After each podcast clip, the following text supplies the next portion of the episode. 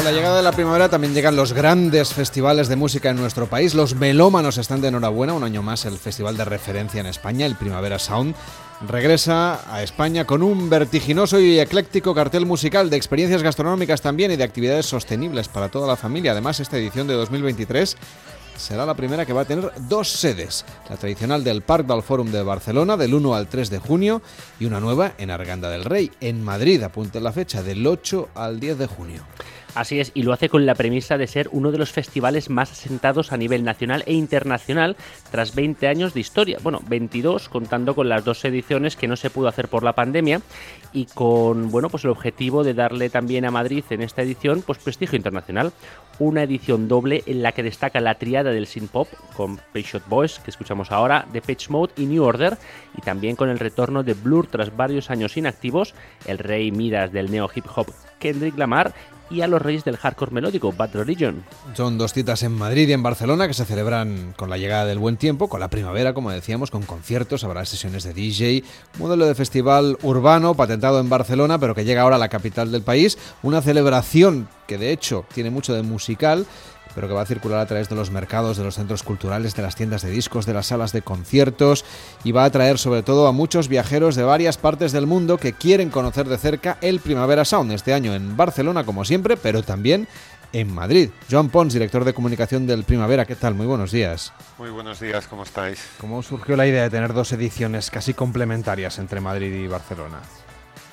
Bueno, pues porque el año pasado ya tuvimos dos ediciones en Barcelona, porque llevábamos como un acumulado de dos años sin poder hacer el festival y vimos que teníamos público para dos, eh, para dos ediciones, o sea, había demanda y había ganas de festival.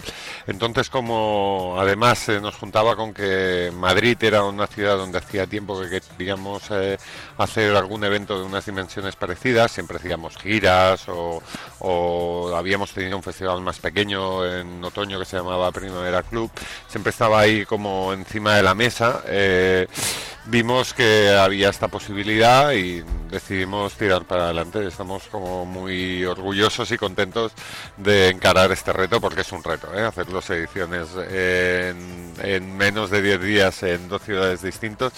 Distintas, como os podéis imaginar, no es fácil, pero también es divertido. ¿Y cómo ha logrado que haya artistas que estén en las dos ediciones? Es que esa es parte del secreto de por qué tiene sentido las dos ediciones. Nosotros, eh, aparte de estas dos ediciones de Barcelona-Madrid, sumamos en el mismo fin de semana de Madrid el Festival de Porto. ¿Por qué? Porque eso eh, juega a nuestro favor a la hora de convencer a los artistas para que vengan, sobre todo los que tienen que venir cruzando eh, el Atlántico, para entendernos. es mucho más fácil convencer a un artista si le ofreces tres conciertos apretados durante una semana en tres sitios distintos que si le ofreces uno solo. Entonces eso te da eh, un, músculo o un poder de persuasión respecto a las giras que quieras contratar, que es mucho más interesante que el que teníamos antes, que era simplemente ofrecerles una actuación en Barcelona y a lo mejor en Porto. Ahora ofreciendo tres es digamos que un arma de contratación muy buena para los artistas y con el beneficio que eso conlleva para nosotros, que es que podemos ver a esos artistas que de otra manera sería eh, mucho más complicado. ¿Cuáles de estos artistas son los que de alguna manera les han convencido gracias a esta idea de ofrecerles tres conciertos? Pues prácticamente todos los headliners del festival es, es una oferta que, como decían el padrino, no pueden rechazar.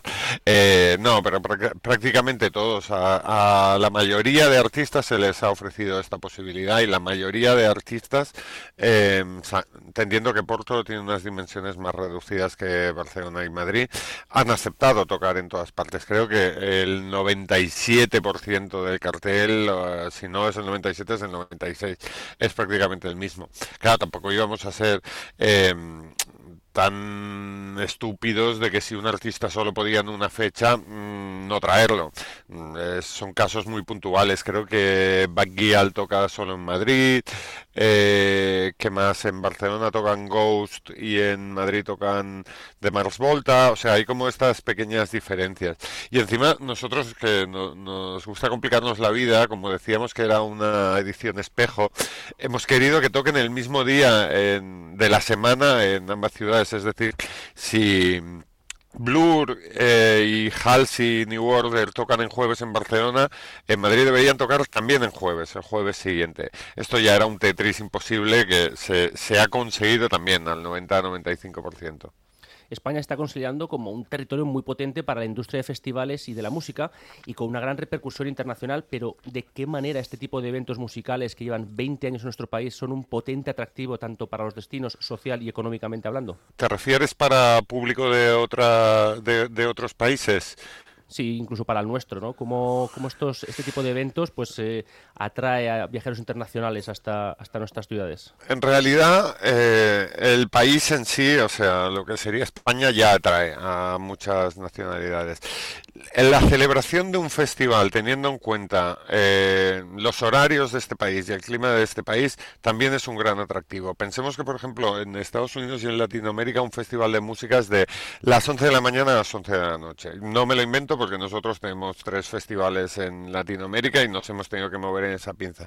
Claro, el modelo de festival aquí en España ya es totalmente eh, distinto. empezaríamos, en nuestro caso, a las 4 de la tarde y acabamos a las 6 de la mañana eso tiene un atractivo para, para mucha gente que puede venir de fuera. Luego, en nuestro caso también somos un festival urbano muy vinculado a la ciudad en la, en la que tiene lugar el evento y queremos implicarnos en la ciudad, queremos implicarnos en su vida cultural, queremos reactivar el tejido cultural también de la ciudad, si puede ser el de las salas, pero también salas de exposiciones, eh, queremos implicar eh, a la gente de esa ciudad y entonces esa idea de bullicio cultural, de que aquí están pasando cosas, creo que es un imán muy potente, que por ejemplo es el imán que a mí me hizo ir por primera vez a Londres o por primera vez a Nueva York. Todos sabemos que hay ciudades que tienen como unas dinámicas y están muy vivas culturalmente. Eso es un gran atractivo para para, las ciudades que, o lo que puede aportar eh, un festival eh, a, una ciudad. Y viaja mucha gente, por lo tanto, que venga a estos festivales. No sé si saben más o menos de los de Madrid y Barcelona, o al menos el de Barcelona que tiene más trayectoria, de dónde vienen principalmente. Sí, hombre, ahora con, con, el Big Data lo sabemos todo, pero normalmente nosotros solemos tener entre un 50 y un 60% de público extranjero. De ese 50-60%, digamos que la gran mayoría hasta este año, hay que ver con el Brexit cómo se acabará comportando la cosa, venía de Reino Unido. Pero, por ejemplo, este año tenemos mucha... Eh, mucha demanda de público italiano, que siempre había sido el segundo país de, fuera de España en venir más a los festivales pero nosotros nos quedamos extrañados de qué ha pasado, o sea, ¿por qué este año pasa esto? Entonces, de repente, cuando en un país de Europa, pues de, repente en ciudades que no son las principales, pienso en Roma, Milán o así, abren vuelos directos a Madrid o a Barcelona, eso se nota. Y también eh, para Madrid tenemos una estimación de que va a venir más gente de Latinoamérica y de Estados Unidos, porque los vuelos que vienen desde allí hacen escala en Madrid y todo este tipo de cosas acaban conformando pues eh, un mapa de personas que asisten al festival donde luego hay excepciones ¿eh? de golpe hay alguien que viene de Sri Lanka alguien que viene de Australia alguien que viene del Tíbet eh, nos lo encontramos cada año y en esta primera incursión de la marca Primavera Sound, que ha estado tantos años relacionada con Barcelona, su primera eh, incursión en Madrid, eh, ¿hay algún tipo de pique entre las dos ediciones o son muy complementarias? Como decimos en el, en el claim de, este año festival, que es Al Your Mirror, seré tu espejo, la idea es, es que cada una sea refleja de la otra, de la otra edición. Ahora bien, también entendemos que eh, cada festival Primavera Sound, si no queremos ser como una franquicia que llega, aterriza ahí y, no tiene en cuenta la realidad local, tiene que representar de alguna manera a la ciudad en la, que tiene lugar. También un festival lleva 20 años de historia y el otro será la primera edición, lo cual es muy excitante también. Entonces, eh, si hay pique, eh, esperamos que sea un pique sano mm, sabemos que Madrid y Barcelona puede haber piques deportivos, políticos, sociales, yo qué sé. Nosotros estamos un poco por encima de eso porque llevamos años trabajando en las dos ciudades. Pero si hay pique sano, pues también bienvenido eso. O sea, si mis compañeros de la oficina de Madrid me dicen, ah, tenemos a Baguial o a Mars Volta y vosotros no, pues me reiré con ellos, ya está.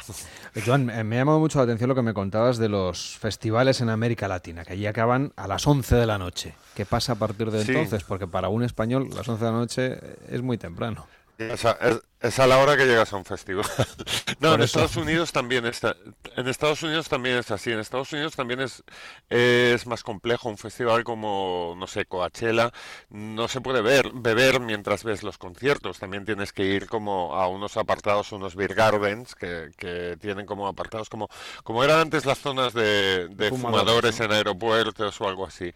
Entonces es una lógica de festival totalmente distinta aquí, donde la gente que va, al menos en Sudamérica, realmente va por la música más que por el ocio. Nosotros ya sabemos que a partir de cierto momento somos eh, noche. O sea, es, una actividad de noche y eso está muy vinculado al ocio también, eh, o a lo que serían las discotecas.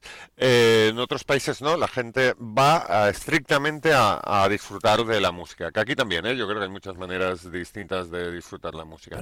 Pero sí que si, uno va a un festival en Latinoamérica y le dan las 11 de la noche y se acaba, ¿la gente sigue, luego va a una discoteca o se va a casa a dormir o...? Sí, sí, pues no, porque esto tiene que ver con diferentes regulaciones en función de la actividad. Lo que sí que nos dimos cuenta era que, por ejemplo, en algunos de los países que lo hicimos, en este caso Brasil, eh, si no me equivoco, eh, pues era que a las 11, 12 tenía que estar el recinto vacío. Pero es que luego los bares, discotecas no tenían hora de cierre. O sea, si vuelven a la ciudad tienen, tienen todavía sitios eh, a, a, donde ir. Eh, y nos pasaba porque teníamos programados pues algunos DJs en la ciudad y allí no teníamos toque de queda. Nadie te decía, pues pinchas hasta las 5 o hasta las 7. No, es pinchas hasta que decidamos que ya no vale la, pena seguir teniendo abierto el local porque ya no hay gente. Entonces, por un lado una cosa y por el otro la otra. Claro, y hablando un poco de las eh, de, mejorar la oferta cultural de, la ciudad, antes de los festivales va a haber un montón de actividades gratuitas, ¿no? Para, para ir calentando un poco el ambiente, ¿no? ¿Cuáles, cuáles destacaríamos? Pues mira, en Madrid, por ejemplo, ya acabamos de anunciar una cosa que se llama primavera en los mercados, que es que en varios mercados de la ciudad va a haber, pues, a la hora del aperitivo, una serie de conciertos de pequeños formatos o DJs o actividad del festival. Y esto Va a ser gratuito. También dentro de lo que es eh, la edición de este año hemos recuperado, que el año pasado no lo pudimos hacer por un, temas eh, organizativos, eh, la jornada inaugural que es gratuita y es una jornada que mm, nosotros ofrecemos ah, para todas las ciudades como no, no, te voy a decir que les devolvemos el favor, pero sí que nos gusta eh, que haya cosas que pueda venir cualquier eh, ciudadano de la ciudad, cualquier visitante de la ciudad. En este caso es el concierto de Pet Boys en el Civitas Metropolitano eh, en Madrid y en el Par del Forum en Barcelona, que será el miércoles de, la semana del festival, respectivamente. Luego hay conciertos eh, en varias salas de la ciudad, pero a los que solo pueden asistir las personas que tienen el abono comprado del festival, haciendo un sistema de reserva que desvelaremos más adelante. Pues muchísimas gracias por estar con nosotros y por explicarnos cómo será estas, esta doble edición, digamos, en Madrid y en Barcelona del Primavera Sound. Joan, hasta la próxima. Buenos días. Venga, gracias a vosotros. En Onda Cero, gente viajera.